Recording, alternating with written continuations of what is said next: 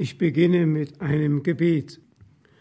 Heiliger Geist, du bist die jubelnde Freude des Vaters im Sohne.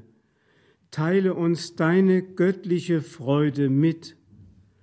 Lass deine Freude in uns wohnen, damit sie in alle Winkel unseres Wesens eindringe und sie ausfülle.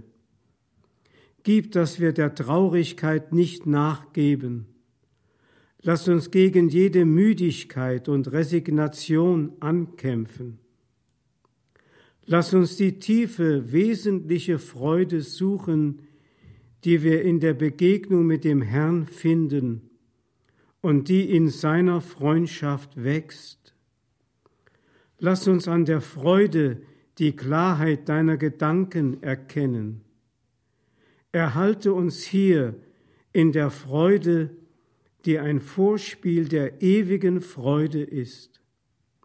Hilf uns, deine Freude auf die Menschen auszustrahlen und für die Welt Zeugnis deines österlichen Sieges zu sein.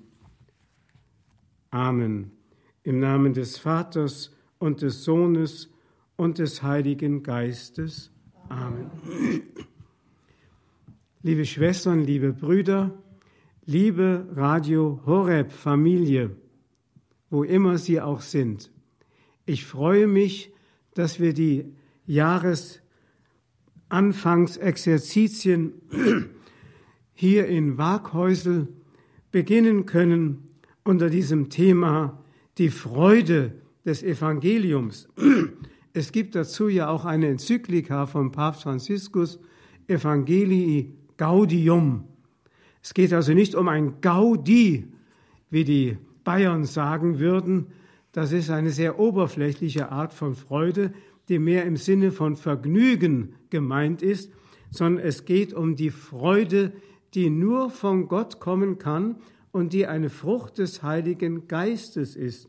Evangelion, Euangelion, griechisch, das heißt Freudenbotschaft. Aber eine Freudenbotschaft muss noch lange nicht Freude auslösen. Das haben wir heute im Evangelium gehört.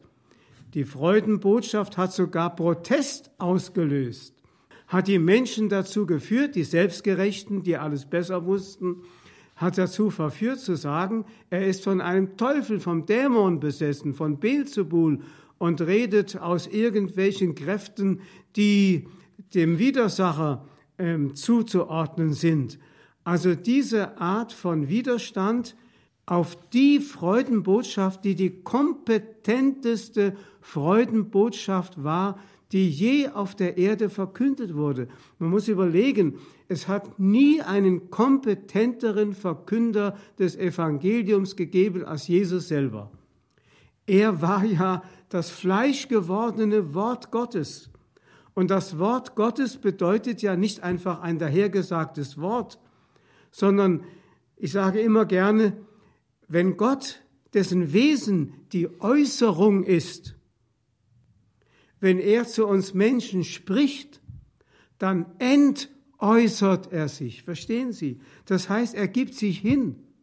Das Wesen Gottes ist Hingabe. Wir haben das eben in der heilige Messe ja auch kurz betrachten dürfen, als ich über das Opfer sprach. Das Opfer ist eine Form der Hingabe, die nicht in irgendeinem äußeren Zeichen geschieht, sondern mit dem ganzen Herzen und der ganzen Person. Ein Vorbild für das Opfer Christi wird genannt in dem römischen Messkanon. Das heißt, besser gesagt, drei Vorbilder. Das eine ist das Opfer des Abel, das andere das Opfer des Abraham, ich erwähnte es, das dritte das Opfer des Melchisedek. Was soll das sagen, wenn im römischen Hochgebet das als Vorbild für das Opfer Christi genannt wird? Das bedeutet doch nichts anderes als das, wie es die Väter schon immer verstanden und die Künstler es im Mittelalter so dargestellt haben, zum Beispiel Abel, sich in seinem Opfer von seinem Bruder Kain darin unterschied, dass er in der äußeren Gabe, die er Gott darbot, er gab ein Lamm, sich selber meinte, während kein sein Bruder Gott einfach mit einer äußeren Gabe abspeisen wollte. So wird es auch in der Ikonografie dargestellt. Und äh, dann wird es so dargestellt, wie in meiner früheren Pfarreikirche in äh, Fulda, die eine Krypta hat, die tausend Jahre alt ist, und da sind die drei Opfer des Abel, Abraham, Melchisedech dargestellt aus der ottonischen Zeit.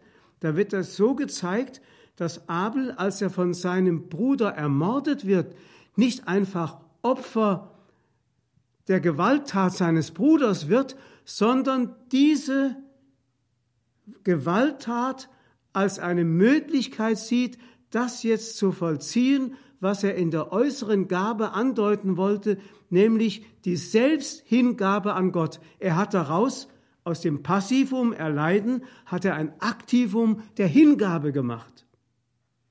Das ist etwas Unglaubliches. Genau das und dann zeigt er sterbend, mit der rechten Hand nach oben, wo Jesus zu sehen ist in der Mandorla. Das heißt Vorbild für Jesus, der aus dem Gewaltakt, der über ihn verfügt wurde, in dem ihm das Todesurteil gesprochen wurde durch Pilatus, natürlich angeregt durch seine Glaubensgenossen, die Juden, dass er aus diesem Gewaltakt seine freiwillige Hingabe gemacht hat.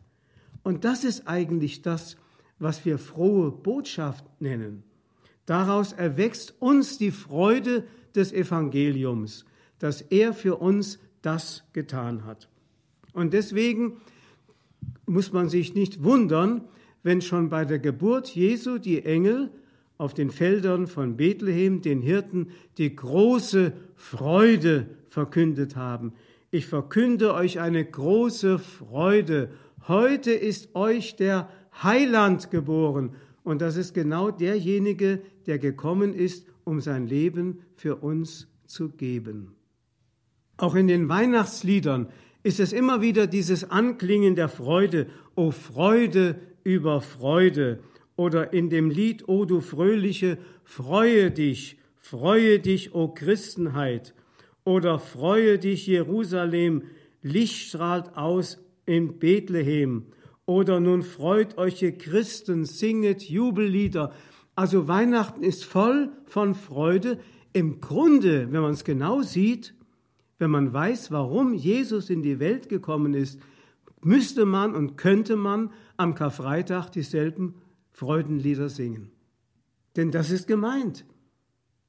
Und manchmal ist man ja auch geneigt, bei manchen Requien ein Freudenfest zu inszenieren, das halte ich etwas für fragwürdig.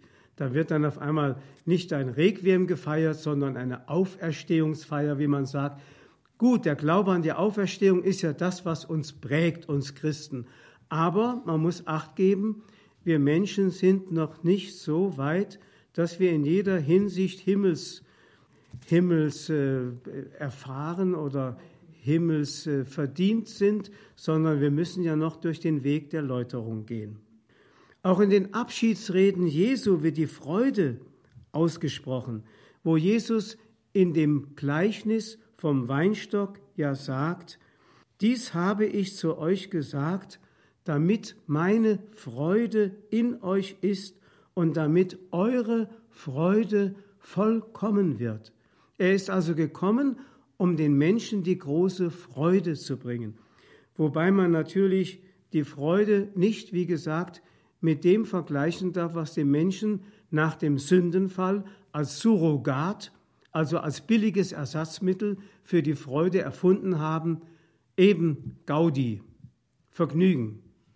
Und da ist ja unsere Industrie wirklich bestens perfektioniert ein Gaudi für die Menschen eins nach dem anderen zu präsentieren, damit die Menschen abgelenkt werden und gar nicht mehr darüber nachdenken, wie traurig doch eigentlich ihre Situation ist.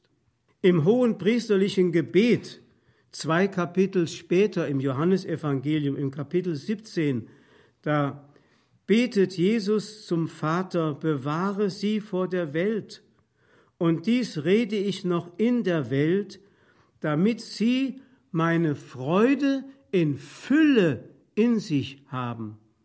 Das heißt, die innige Verbindung des Menschen mit Jesus. Und Jesus bringt das in das Bild vom Weinstock und den Rebzweigen. Eine organische Verbindung, die er uns Menschen schenkt, sakramental in der Taufe begründet und dann weiter und weiter äh, entwickelt und ins Wachstum gebracht durch die Sakramente der Beichte, der Buße und der Eucharistie, werden wir immer tiefer in Christus eingewurzelt, so dass er mehr und mehr in uns wachsen und Gestalt annehmen kann und damit seine Freude in uns wächst. Denn seine Freude ist immer in ihm gewesen. Wir kommen noch darauf zu sprechen, selbst am Kreuz war er nie aus der Freude herausgefallen, die die tiefste innere Kraft war, sein Leiden durchzustehen, das natürlich nicht verharmlost werden darf, aber aus der Freude ist er nie herausgefallen.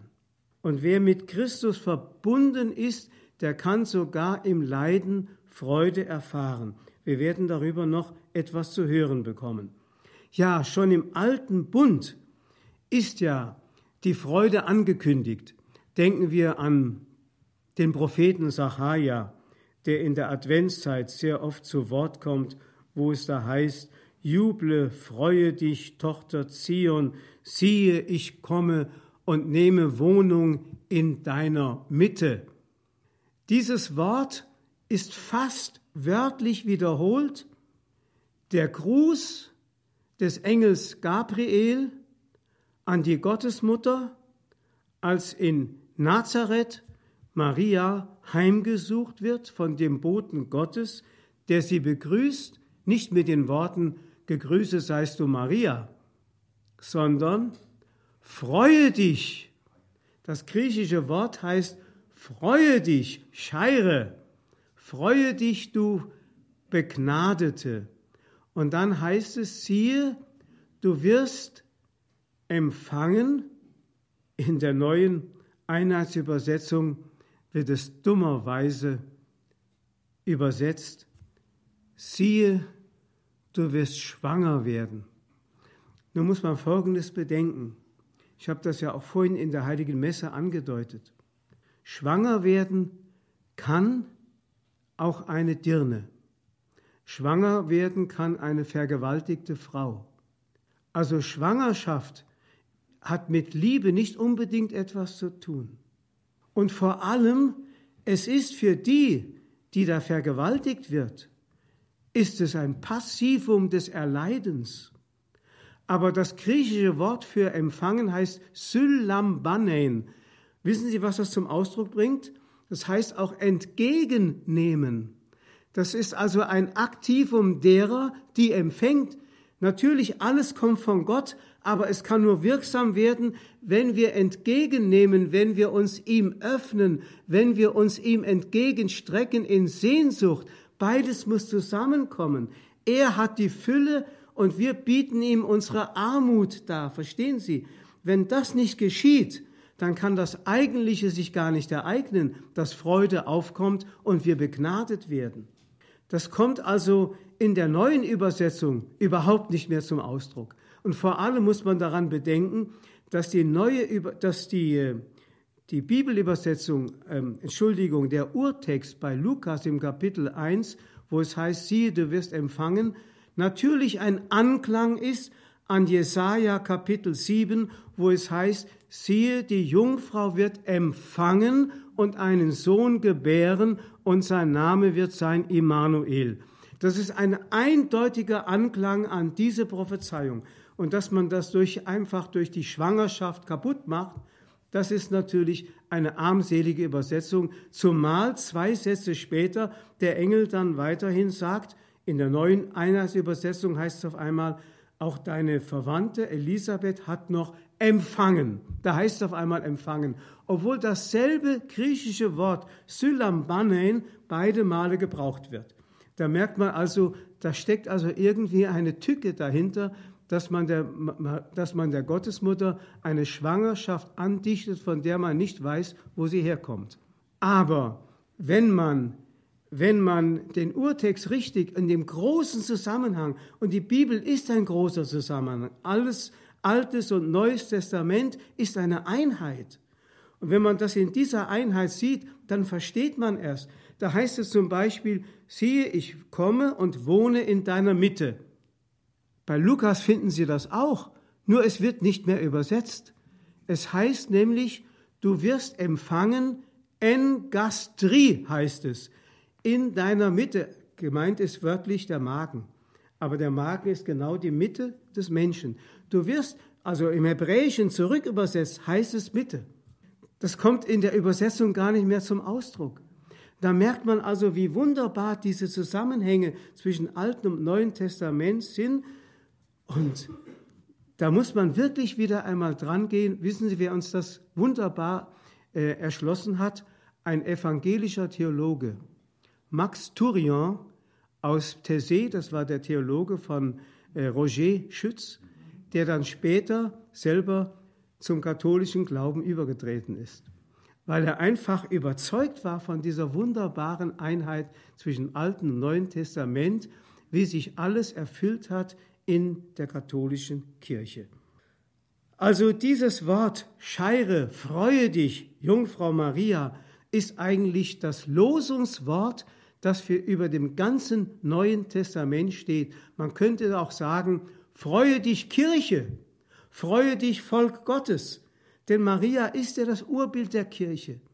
Maria ist gewissermaßen die Erstglaubende, die empfangen hat und die in ihrer Mutterschaft so fruchtbar geworden ist, dass wir heute noch davon leben.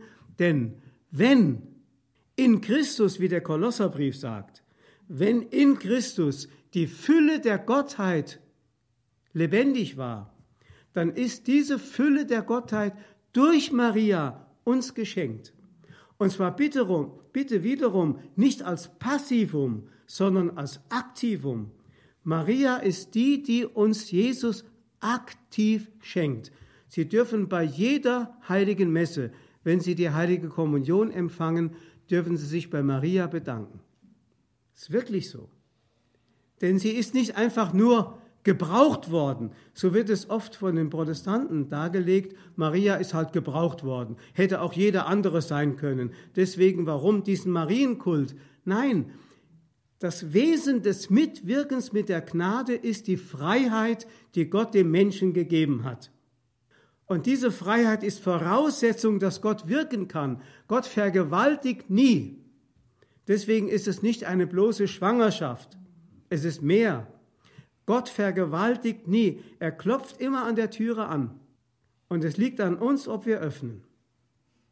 Und wenn wir öffnen, dann tritt er ein. Und dann ist die große Freude da. Aber wir können uns auch verschließen. Ich, habe im, ich war ja früher Gefängnisseelsorger. Und äh, da war es natürlich so beim Gefangenen, dass der von innen nicht öffnen konnte sondern ich nur von außen aufschließen konnte. Aber ich habe es mir angewöhnt, wenn ich einen Gefangenen besucht habe in seiner Zelle, habe ich immer mit dem großen Schlüssel erst angeklopft. Und erst wenn der von innen gerufen hat herein, dann habe ich aufgeschlossen, damit dieser Mensch erkennen konnte, er hat noch einen Rest von Würde und Freiheit, die ihm noch zugetraut werden darf und ihm das Gefühl gibt und das Bewusstsein gibt, doch einen Wert zu haben. Diese Freiheit hat jeder Mensch von Gott bekommen. Und nur in dieser freien Mitwirkung, und deswegen können wir, wenn wir das immer logischer weiterdenken, auch nur zu dem Ergebnis kommen, dass Maria ohne Sünde war, einfach weil sie in der vollen Freiheit war.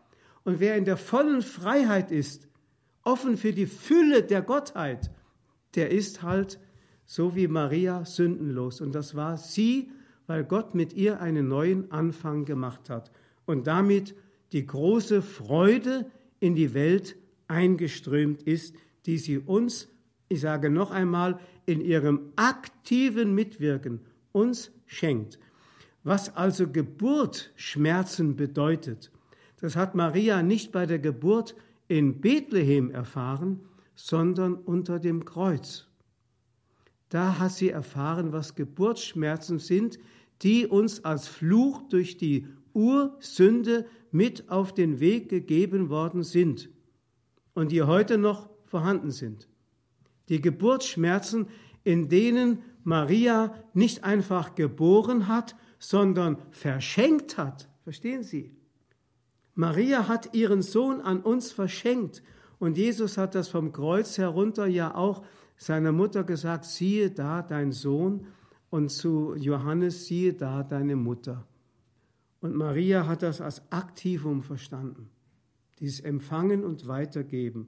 Das ist ja das Besondere, dass sie nicht nur in ihrem Herzen bewahrt hat, sondern weitergegeben hat. Dadurch ist sie fruchtbar geworden. Also, es beginnt mit der großen Freude.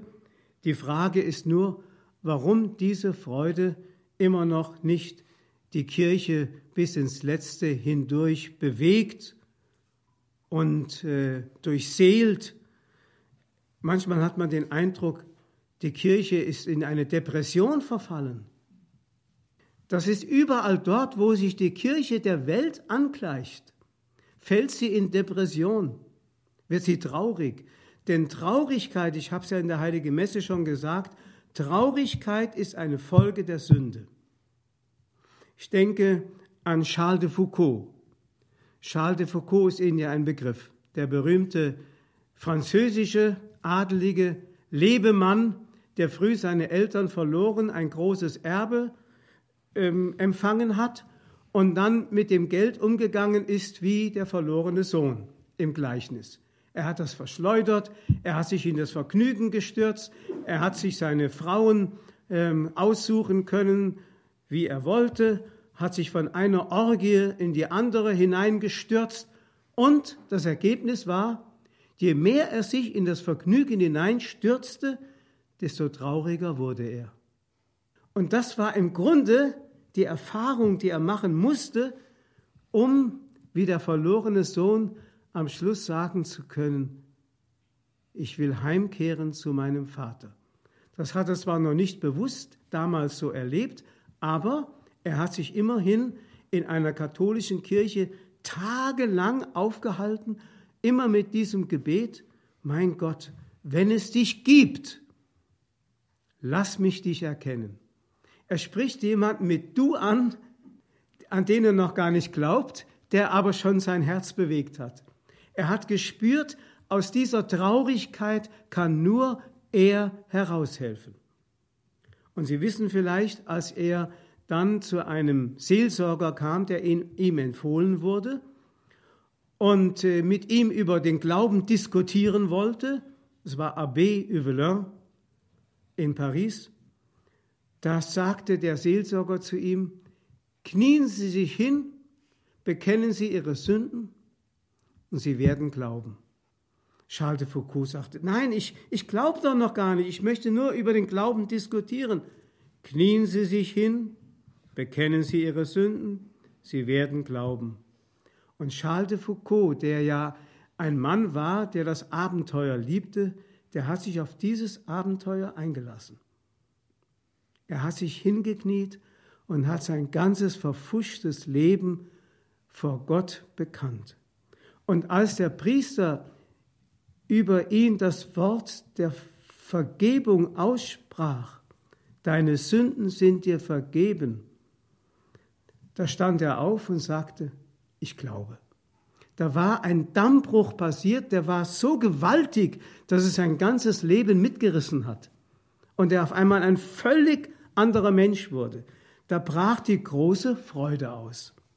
Das kennen Sie ja wahrscheinlich auch nach einer gelungenen Beichte. Ich erinnere mich meine, an meine Erstbeichte als Kind. Da war das wirklich so. Da hat man Freudensprünge gemacht.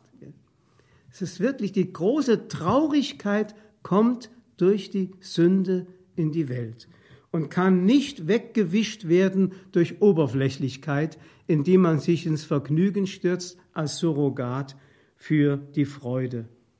Da müssen wir also mal auf diese Urkatastrophe zu sprechen kommen, in der das Ganze passiert ist. Nämlich es begann mit dem großen Misstrauen, dass die Schlange im Paradies in das Herz von Eva gegeben hat. Es ist übrigens interessant, dass Adam, als Gott ihn fragte, was hast du getan, nicht sagte, Eva hat mich verführt, sondern die Frau hat mich verführt. Das hat eine tiefe Bedeutung. Später werden Sie im Galaterbrief finden, als die Zeit erfüllt war, sandte Gott seinen Sohn, geboren von einer Frau. Paulus spricht nicht von Maria. Ich bin sicher, dass er den Namen durchaus kannte. Warum sagt er geboren von einer Frau? Weil das Problem der Sünde genau daher kommt, dass der Mensch nicht mehr Empfänger sein wollte, das Frauliche ist nämlich Empfängnis, sondern selber Kreator, Schöpfer, Macher, Beherrscher sein wollte. Das ist es. Das heißt, Gott hat der Schöpfung das frauliche Prinzip eingesenkt. Und dieses frauliche Prinzip wurde geleugnet. Darüber bräuchte ich eigentlich gar nicht viel zu sagen. Was wir heute erleben im Genderismus, im Feminismus, ist genau die verheerende Folge von dieser Ursünde. Das Verleugnen dessen, dass ich eigentlich nur Empfänger bin, ich will selber der Macher sein. Ich will selber bestimmen. Man redet doch heute von Autonomie. Und wissen Sie, ich will nicht jetzt wieder zur Schelte kommen, aber was jetzt in dem Zusammenhang mit dem synodalen Weg alles äh, gepriesen wird, die Autonomie des Menschen, die Selbstbestimmung des Menschen, die wird jetzt gepriesen. Da frage ich mich, ist das nicht genau das Teuflische, das uns Menschen kaputt gemacht hat? Dass wir selber über Böse und Gut bestimmen wollen und dass man dann sogar noch wertschätzen, das Wort Wertschätzung ist übrigens ein modernes Wort geworden. Wir sollen alles wertschätzen, egal welche Lebensgemeinschaft, egal welcher Lebensstil, egal welche Dummheiten gemacht werden, wertschätzen. Ja, liebe Zeit, das ist genau das, was Papst Benedikt als den verheerenden Relativismus ge ähm, gegeißelt hat. Es ist wirklich so. Also wie gesagt, damit, weil die Frau, die Schöpfung, das Frauliche verleugnet hat, konnte auch der Mann seine Bestimmung nicht mehr erkennen. Denn er ist ja selber dieser fraulichen Schöpfung angehörig. Und das, was an ihm Mannsein bedeutet, also Bestimmung und Beherrschen und so weiter, ist per Delegation ihm gegeben, selbst die Vaterschaft. Deswegen hat Jesus einmal gesagt, nennt niemanden euren Meister und euren Herrn, nennt niemanden euren Vater, es gibt nur einen. Das heißt, alle irdische Vaterschaft ist per Delegation dem Menschen gegeben. Das heißt, auch der Mann ist der Empfangende. Und deswegen ist es für einen Mann wahnsinnig schwierig, sein Mannsein richtig zu begreifen, wenn er sich nicht zuerst als Geschöpf begreift, als Empfänger. Das heißt, der kniende Mann ist das Vorbild dessen, was eigentlich Frömmigkeit im tiefsten Sinn bedeutet. Und da erfährt sich einfach der Mensch als Geschöpf vor Gott. Und eigentlich ist die Frau dem Mann als Gehilfin gegeben, nicht um die Schuhe zu putzen und das Mittagessen zu machen und die Kleider zu waschen.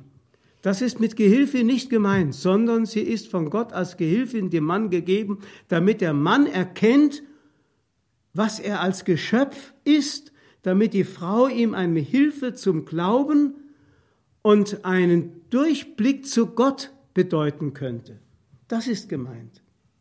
Das wird heute kaum noch begriffen, aber wir können anders nicht vor Gott stehen. Gucken Sie sich die großen Theologen an. Ich habe heute Thomas von Aquin genannt. Der hat seine Frömmigkeit genau so als empfangend, beschenkt begriffen. Diese Demut, adoro te devote, in tiefer Demut bete ich an. Der konnte sein wie ein kleines Kind. Vom Papst Benedikt wird übrigens genau dasselbe gesagt. Er war ein kniender Theologe, kein Sitzender und kein Beherrschender. Und keiner, er hat selber einmal gesagt, in einem Interview mit Seewald, hat er selber gesagt, mein Bestreben war es nie, ein eigenes theologisches Bauwerk zu errichten, sondern mein Bestreben bestand immer nur darin, mich am Glauben der Kirche und am Glauben der Väter entlang zu glauben und es wieder unserer gegenwärtigen Welt zu verkünden. Das ist Demut. Und das ist das, was die Voraussetzung dafür ist, Freude zu haben. Wenn ein Mensch empfängt, früher hat man das wirklich als eine Freudensache angesehen, wenn eine Frau guter Hoffnung war. Das ist eine freudige Angelegenheit. Und heute wird das als Last empfunden, als Hindernis. Ich habe einmal, darf ich mal sagen, eine evangelische Pfarrerin erlebt, die mit, also eine evangelische Theologin, Pfarrerin, die mit einem Pfarrer auch verheiratet war, die sagte, Kinder sind Karrierekiller. Kinder Karrierekiller. Also nicht Grund zur Freude, sondern Karrierekiller. Ja, wenn man nur Karriere im Sinn hat und Geld und Macht und Position, dann weiß man auch nicht mehr, was Freude ist. Es ist etwas so Einfaches. Wissen Sie, man muss gar kein Geld haben. Jesus hat die Armen selig gepriesen und hat diesen Menschen, die damals meinten, sie seien die Letzten in der Gesellschaft, die hat er als Erste gepriesen. Und auf einmal merkten sie, wir sind ja gar nicht so schlecht dran. Wir müssen nur begreifen, was wir sind. Der heilige Paulus hat zum Beispiel den Sklaven zu seiner Zeit gesagt, seid doch nicht traurig, dass ihr Sklaven seid. Ihr müsst euch als Sklaven Christi begreifen, dann seid ihr frei. Auf einmal haben die begriffen, dass also nicht die gesellschaftliche Revolution uns Menschen wirklich hilft, sondern diese innere Umkehr, dass wir uns wieder als Geschöpfe Gottes, als geliebte Geschöpfe Gottes erkennen. Und dann trifft auf uns sogar das zu, was Schiller, der Dichter, in seinen drei Worten des Glaubens einmal gesagt hat, der Mensch ist frei, geschaffen ist frei und wird er in Ketten geboren. Ja, wenn man das mal erkannt hat, dann kann die Freude Fuß fassen in unseren Herzen. Jetzt habe ich eine lange Zeit allein über dieses Thema, wir müssen das heute Nachmittag noch ein bisschen vertiefen, die Größe des Menschen und die Fülle des Lebens, die im Bild des blühenden Paradiesesgartens geschildert wird im Alten Testament, ist reines Geschenk der Gnade. Und das, was der Mensch geschenkt bekommen hat, ist vor allem die Gottes Ebenbildlichkeit, seine Würde. Ich erinnere mich an die Enzyklika Dives in Misericordia von Johannes Paul II. über die göttliche Barmherzigkeit dieser Enzyklika hat er eine Betrachtung zugrunde gelegt vom Gleichnis vom verlorenen Sohn Lukas Kapitel 15. Und dann sagt er, der Sohn hat gar nicht gewusst, was er tat, als er sich von seinem Vater emanzipieren wollte.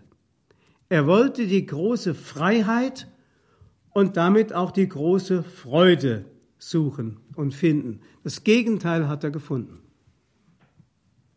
Bei den Schweinen ist er gelandet. Und dann kommen in ihm vielleicht sogar noch aus materiellen Gründen bedingt die Gedanken, ich könnte doch zu meinem Vater zurückgehen, dort habe ich es immer noch besser als der unterste Knecht. Das ist eine rein materielle Erwägung. Aber wahrscheinlich war es doch mehr. Denn er hätte es nie gewagt, zurückzukehren, wenn er nicht gewusst hätte, dass sein Vater barmherzig ist. Und dann schreibt Papst Johannes Paul II. in der Enzyklika, als der Sohn zurückgekehrt war und seinem Vater in den Armen lag, erst da hat er begriffen, was er verloren hatte. Der Vater hat ihn nämlich gar nicht nach dem Geld gefragt. Was er verloren hatte, war nicht das Geld, seine Würde. Seine Würde. Und die hat er wiedergefunden. Der Vater hat ihm den Ring wieder angesteckt. Du bist wieder eingesetzt in deine Würde. Das ist das Besondere. Und das ist der Grund der Freude. Die Würde des Menschen kann man nicht anders definieren als von Gott her. Nicht anders. Also wenn im Grundgesetz die Würde des Menschen als unantastbar äh, beschrieben wird, da fragen Sie mal einen Politiker, was ist denn die Würde? Fragen Sie mal, was dann für eine Antwort kommt. Ja, der Mensch hat doch Verstand und, und Vernunft und einen freien Willen. Ja, und was ist mit denen, die noch keinen oder überhaupt keinen Verstand und keinen freien Willen haben? Ungeborene Kinder, Behinderte, alte, äh, sinnesverwirrte Menschen, was ist mit denen? Darauf gibt es dann keine Antwort mehr. Die einzige Antwort kann wirklich nur der Glaube an den geben, der uns als Ebenbilder Gottes geschaffen hat. Das ist der blühende Paradiesesgarten. Genau das. Das andere ist ja nur ein Bild. Aber das ist genau das. Deswegen hat der Mensch sich in seiner Nacktheit erkannt, nachdem er sündigte weil er dieses kostbare Gewand der Schönheit, das Gott ihm verliehen hatte, verloren hatte. Und dann kommt das, was Hiob einmal gesagt hat, nackt komme ich aus dem Schoß meiner Mutter hervor, nackt kehre ich dahin zurück. Das ist der Mensch ohne Gott. Ein bloßes vegetatives Etwas, was dem Tod verurteilt ist und kein Leben mehr hat. Das eigentliche Leben das Jesus uns gebracht hat, der von sich sagt, ich bin der Weg, die Wahrheit und das Leben. Genauso hätte er sagen können, ich bin die große Freude. Amen. Ehre sei dem Vater und dem Sohn und dem Heiligen Geist, wie im Anfang, so auch jetzt und alle Zeit und in Ewigkeit. Amen.